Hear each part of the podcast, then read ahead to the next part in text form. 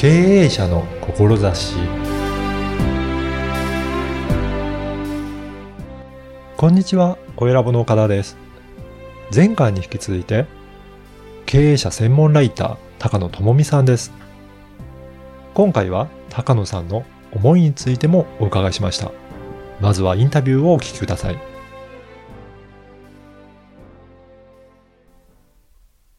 皆さん、こんにちは。声ラボの岡田です。今回も前回に引き続き、経営者専門ライター、株式会社オフィスともともの高野智美さんにお話を伺いたいと思います。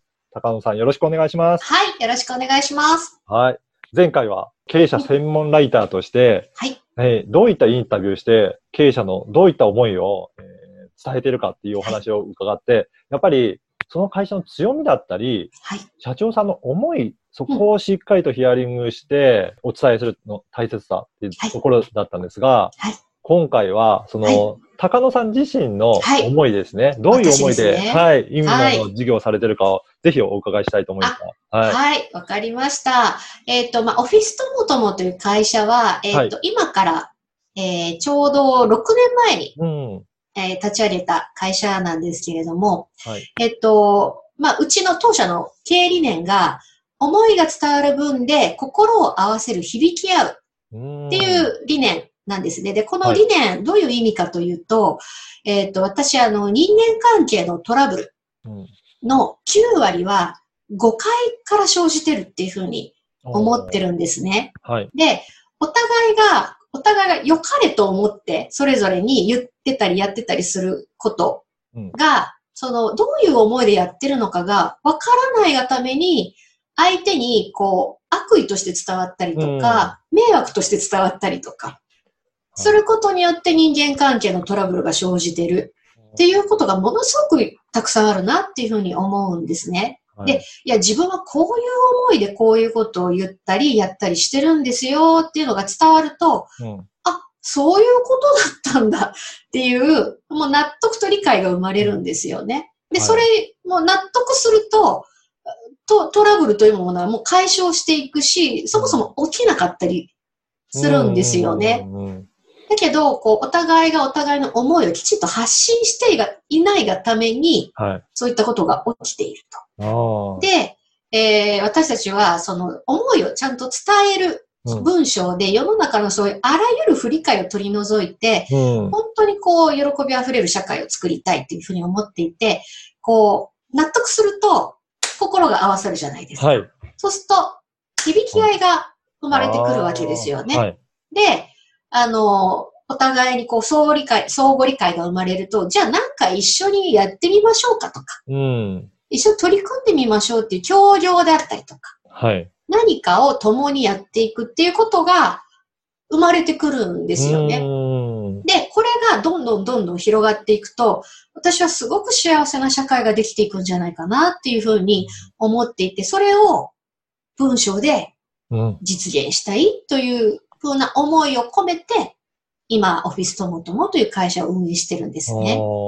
やっぱりその、お互いがはい理解できない状態ですと、うんやっぱり本当に、その目先のそうん。の条件だったり、それだけになると、はい。どうしてもなんかギクシャクするというか、そうですよね。シーンが伝わらないっていうことはありますよね。うんですよね。こう、うん。どうしてもやっぱり無味乾燥というか、そういう関係性になっていくんですけど、やっぱ相手の思いを知ると、あの、すごく納得感が生まれるじゃないですか。そうですね。だから同じ行動を、あの、受けたとしても、うんそういった意図があれば、あ、うん、うん。納得できますし、そうです、そうで。ですもそこがわからない状態だけだと、そうなんかですき気持ち悪かったりとか、気分悪くなったりとかしますそうよね。なんです。うんそう。自分と違う思いを持っているということが分かるだけでも理解なんですよね。うん。そこってなかなか、うんあの、細かいことまでやっぱり伝えるのは難しかったりしますもんね。なかなかそれをこう伝える価値が分からなかったりすると、はいはいそんなこと言わなくたって分かるでしょと。そう、確かにところそうですね。うんはい。だから当たり前のように思ってるからこそ、あえて言ってないっていう。そうそう、そうなんです。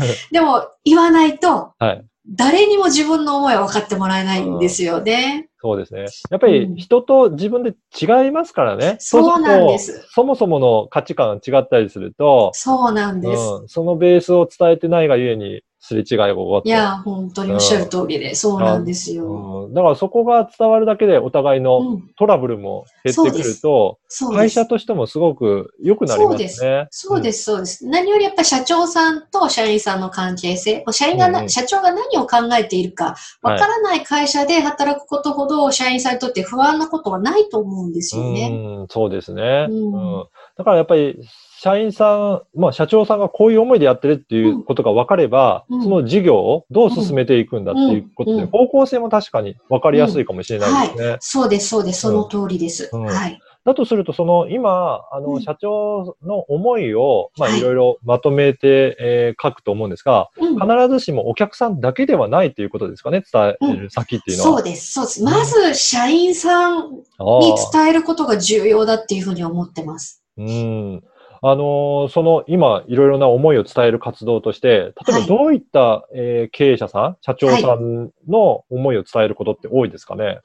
えっ、と、まあ、いろんな方がいらっしゃるんですけれども、一つはやっぱりものすごく熱い思いを持っていらっしゃる。経営者さんですね。で、あの、熱い思いをお持ちの方って、あの、割と忙しかったりするんですよね。うん。そうすると自分でこう、ものを書いたりとか、発信したりとかしてるけど、忙しくってまとめている時間がない。はいいう方たちがいらっしゃるので、まあそういった方たちのお力になれるというのが一つ。うんで、もう一つは、あの、特にそのものづくり、こう職人の世界で生きてこられた社長さんとかは、はいこう、自分の思いを出すのとても苦手なんですよね。はい。すごく熱い思いを持っていて聞くと、うんめちゃくちゃいいこと考えてらっしゃるじゃないですか。っていうような社長さんでも、いや、こんな別に言うの恥ずかしいしなとか、はい。っていうので、こう、外に出していないというケースが非常によくあるんですね。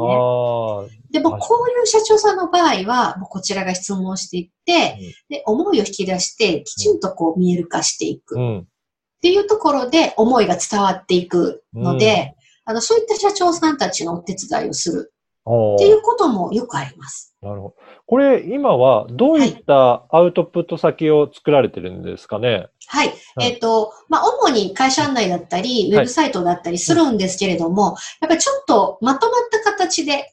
社長の思いを、はいこう、たくさんの人に伝えるためには、まあ、どうしたらいいのかっていうので、えー新しく、はいえっ、と、まあ、新しいサービスを考えたんですね。はい。ぜひ、はいどういったものでしょうか？はい。あはい。それが、えっ、と、社長本という商品、サービスなんですね。これは何かというと、まあ、社長の思いをうん、たった32ページなんですけれども、うん32ページで、えー社長の思いをうん語るっていう本なんですね。はい。で、こう本っていうと、おそらく皆さん書店に並ぶような、うんうん。えー200ページぐらいある厚い本を、あの、イメージされると思うんですね。で、はいこれを作るとなると結構ハードル高いとうんうん。思うんですね。で、かといって、その社長の思いを、あの、本当にこう、紙一枚でまとめようとしても、なかなかこれも語りきれない。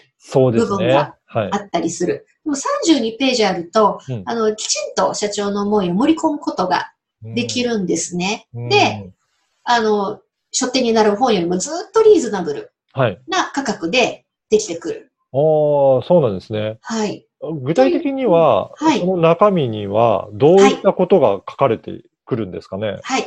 えっと、もう、主にはうん、社長がなぜこの仕事、なぜこの会社をやっているのか、はい。っていうその理由ですよね。はい。その理由を、あの、語っていってます。で、うんその理由が、会社、あの、社長の、こう、生い立ちにある場合って結構あるんですよ。よ。はい。ちっちゃい頃の経験があったので、今この仕事をやってる、この会社をやっている。うん。っていうようなことがあるので、本当にタイムマシーンに乗って、ねこう、遡っていくような、うんちっちゃい頃まで遡っていって、そこから語るっていう風な社長本うんっていうのもあります。うんなので、本当にこの社長本を読んでいただくと、もうその社長の全部がわかるみたいな感じうんあですね。だから、今の事業をやってるのも、ルーツとしては、うん幼少期の時の思いがうん、そのまんま出てる場合もあるっていうことですね。出てる場合もありますね。はい。やっぱりそれはそういった過去のところもしっかりと聞いてみるとよくわかるので、うんやっぱりそれだとちょっと、えっ、と、はい一枚の紙だけでは、はいね語りきれなないかので、なかそうなんですよ。こ そうれぐらいの。冊子ぐらい、本ぐらいにして、はいやっ。ぱり伝えていきたいという。そうですね。やっぱりしっかりお伝えしたいなっていうところなので。これも、あれですかね、ヒアリングされていって、はい、取材されて、うん、えー、作っていくんですかね。そうですね。うん、本当に、あの、インタビューという形で、はい、あの、質問をしていって、答えていただくんですけれども、うん、はい。じゃあ、これをどれぐらいの時間、だいたいヒアリングされるんですかね？あ、はい、だいたい、うん、3時間ぐらいはかかるんですけど、な長いとやっぱ4時間とかかかってくるんですけども、本当に会話するようにお聞きしていくので、うん、あの、結構あっという間だと思います。うん。あ、だとすると、その、社長さんは特に何かすごく準備するっていうわけではなくて、はい、もう何も。答えるだけでいいんですよね。はい。何もいりません。質問に答えてくださるだけで OK です。そうなんですね。はい。そうするとそれをしっかりとまとめて、うんうん、32ページですかね。その本になって出来上がってくるっていうことなんですね。はい、はい、そうです、そうです。ぜひ。はい。これどういった方に読んでいただきたいとかってありますかね？社長さんの周りとかでと。はい。はい。まあ、あの、私の社長本と、はい。はい、を今作ったんですけれども、はい、あの、やっぱりこう、元気になって、うん、元気になりたい社長さんに、まあ、読んでほしいなっていうのがあって、はい、あの、私の本にもやっぱり私がなぜこの仕事をやっているかっていうことが書かれているんですね。で、まあ、どういったご縁があって、うん、今までやってこれたのかっていうのも書いてあるので、うん、まあ、私のちょっとプチ大河ドラマを見てるような感じになってもらえると思うんですけれども、はい、まあ、それと、こう、自分と重ね合わせておそらく読んでいただけると思うんですね。で、自分の中にあった、こう、忘れていた、すごく大事な思いであったりとか、はい、なんで自分は存在してるんだろう？なんでこの仕事やってんのかなっていう考えるきっかけにはなると思うので、うん。うん、はい。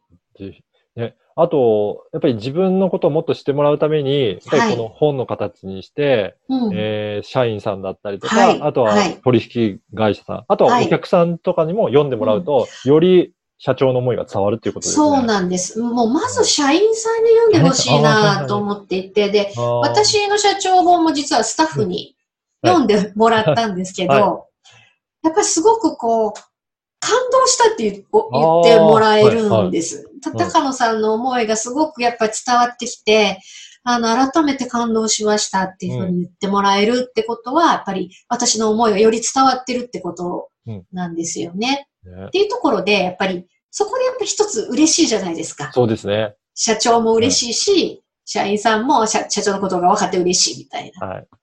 そこで一つ幸せが生まれるっていう感じですね。はい。ぜひ、あの、今日のお話を聞いて、はい。